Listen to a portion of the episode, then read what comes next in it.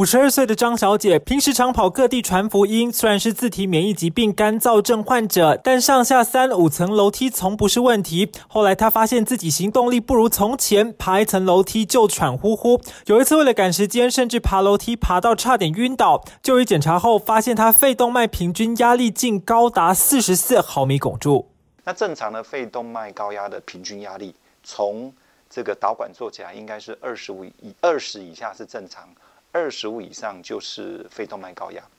那这个病人事实上已经达到四十四，超过四十就叫严重。张小姐后来在健保药物合并治疗三个月后，肺动脉压力才回降到三十三毫米汞柱，得以继续日常生活。医师表示，红斑性狼疮、硬皮症、类风湿性关节炎等自体免疫疾病女性患者是肺动脉高压高风险族群。五大症状包括气喘、咳嗽、咳血、下肢肿胀、昏厥。若没接受妥善药物治疗，近半数很可能在二点五年内死亡。你自体免疫攻击到自己的内皮的状况，事实上就会造成我们刚才讲到的平滑内皮细胞受损，平滑肌细胞自然就会不停的增生，造成血管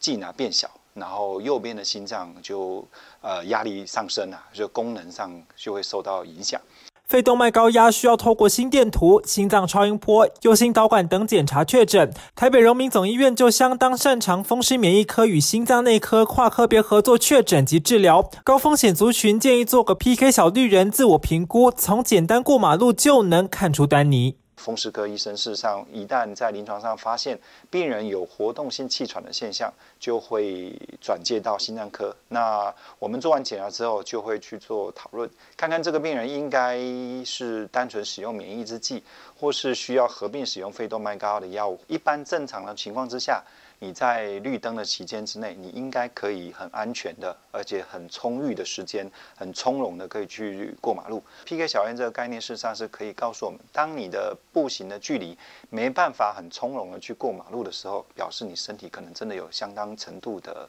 临床的问题。这时候就应该去就医，来去了解到底是什么样的疾病造成你呃这个活动性的气喘。肺动脉高压堪称心脏的癌症，建议自体免疫疾病患者应定期接受心脏超音波检查。医师呼吁，若有需要右心导管等侵入性检查时，应勇敢接受，提早发现，妥善治疗，平均存活率可超过七年以上。记者田木生台北采访报道。